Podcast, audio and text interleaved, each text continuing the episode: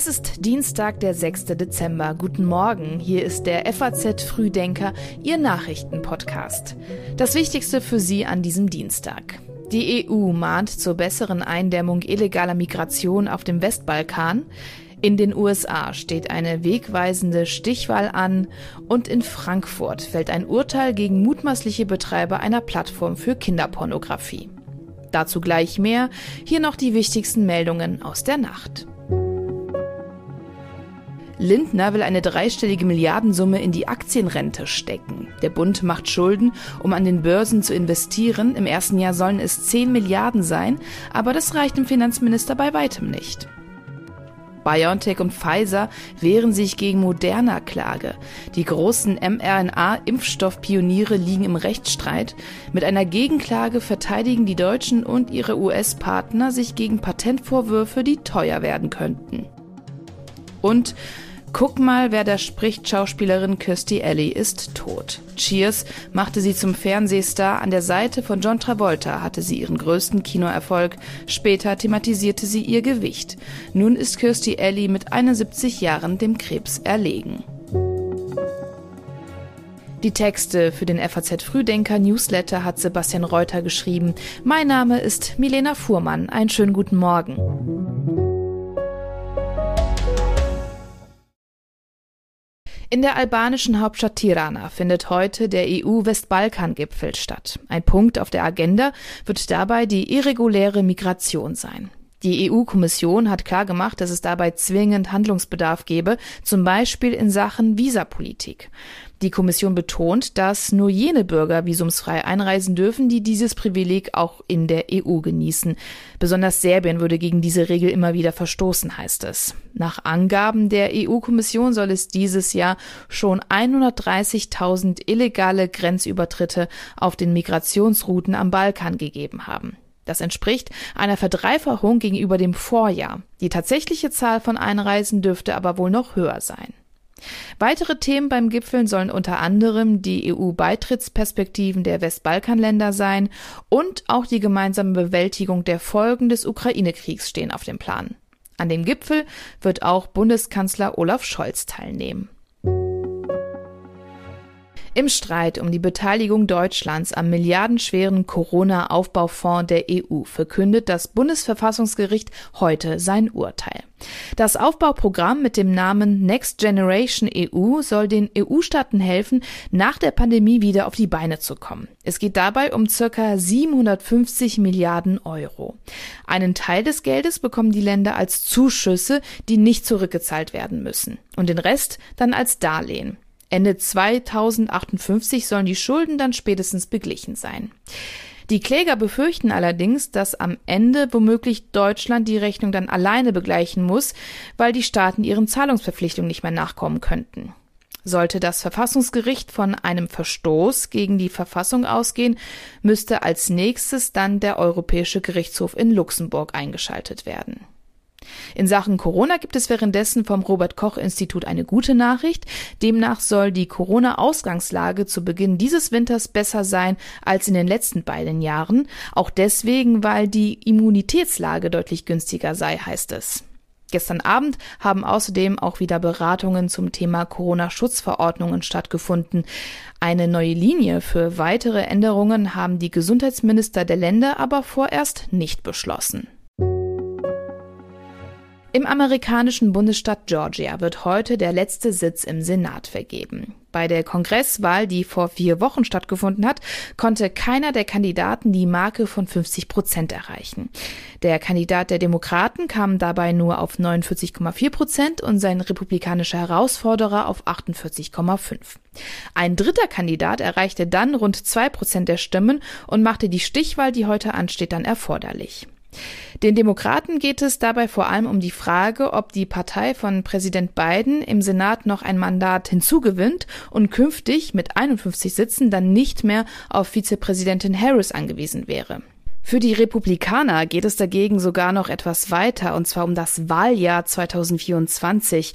Sollte der Kandidat Walker nämlich scheitern, würden das viele als Zeichen sehen, dass die Zeit von Trump vorbei sei. Trump war es nämlich, der Walker gegen den Rat vieler Republikaner ermuntert hatte, in der Senatswahl anzutreten. Das weiß ich auch, dass der Mechanismus jetzt losgeht, dass die, dass die Diskussion stattfindet. Der muss man sich stellen. Ich werde auch meine, meine Verantwortung tragen. Dann sind es andere zu entscheiden, ob es weitergeht. Ich kann sehr gute Dinge für mich, äh, sagen wir mal, analysieren und sprechen und dann liegt es nicht an mir zu überlegen, ob es weitergeht oder nicht. Es wurde schon gemunkelt, jetzt ist es Gewissheit. Vier Tage nach dem deutschen WM aus in Katar hat DFB-Direktor Oliver Bierhoff die Konsequenzen gezogen. Nach 18 Jahren wird er den DFB noch vor dem Auslaufen seines Vertrages verlassen. 2006 hat Bierhoff als Teammanager an der Seite von Bundestrainer Jürgen Klinsmann das WM-Sommermärchen im eigenen Land erlebt. Den größten Erfolg hat er aber beim WM-Triumph 2014 in Brasilien gefeiert. In Katar wurden in der Zwischenzeit die ersten Ergebnisse der Achtelfinalspiele gefeiert. In der ersten Begegnung ist Japan an Kroatien gescheitert. In der zweiten Partie des Tages ließ Brasilien Südkorea keine Chance. In den beiden letzten Achtelfinals heute treffen Marokko und Spanien sowie Portugal und die Schweiz aufeinander. Alle aktuellen Infos zu den Spielen lesen Sie natürlich online im FAZ Net Live-Ticker. Wie geht es im Streit um den amerikanischen Inflation Reduction Act weiter? EU-Kommissionspräsidentin Ursula von der Leyen hat dafür bereits eine europäische Antwort skizziert. Aber worum geht's eigentlich? Also das Paket stellt von 2023 an 369 Milliarden Dollar Zuschüsse und Steuererleichterungen für Energiesicherheit und Klimaschutz bereit. Die zum Großteil aber daran geknüpft sind, dass geförderte Waren in den USA gefertigt werden. Das gilt zum Beispiel für Prämien für den Kauf von Elektroautos. 231 Milliarden Dollar des Pakets verstoßen aber nach EU-Schätzungen gegen die Regeln der Welthandelsorganisation. Die Sorge ist groß, dass zum Beispiel Unternehmen Investitionen nach Amerika verlagern. Ein schwedisches Unternehmen zum Beispiel hat den Bau einer Batteriefabrik in Schleswig-Holstein unter Verweis auf dieses Gesetz in Frage gestellt. Von der Leyen hat deshalb wiederholt einen eigenen neuen EU-Fonds ins Spiel gebracht. Sie hat sich außerdem auch für eine weitere Lockerung der Regeln für Staatshilfen ausgesprochen. Weg von der Förderung von Spitzentechnologie hin zur Massenproduktion grüner Produkte. Währenddessen warnen Ökonomen vor hektischen Gegenreaktionen und werben auch für mehr Gelassenheit. Die Dimension des Pakets sei weit weniger dramatisch, als es auf den ersten Blick scheine, heißt es. Generell hätten die USA in den vergangenen Jahren stark an Attraktivität für ausländische Investitionen eingebüßt, heißt es weiter. In Frankfurt am Main soll heute im Prozess gegen vier mutmaßliche Betreiber einer Plattform für Kinderpornografie das Urteil gesprochen werden. Laut der Anklage sollen die Männer die Darknet-Plattform Boystown betrieben haben, auf denen Fotos und Videos mit teilweise schwerster sexueller Gewalt an Kindern veröffentlicht und ausgetauscht wurden. Mehr als 400.000 Nutzer waren der Anklage zufolge weltweit in diesem Darknet-Forum angemeldet. Zwei der Angeklagten sollen Kinder außerdem selbst sexuell missbraucht haben. 2021 konnten Ermittler nach jahrelanger Arbeit die Plattform zerschlagen. Sie gilt als die weltweit größte Online-Plattform für den Austausch von Kinderpornografie. Gegründet wurde das Darknet Forum im Juni 2019. Über eine Million Beiträge wurden seitdem ausgetauscht. Es gab Chatbereiche in unterschiedlichen Sprachen, außerdem mehrere Unterkategorien, in denen unter anderem Tipps gegeben wurden, wie man der Strafverfolgung entgehen kann.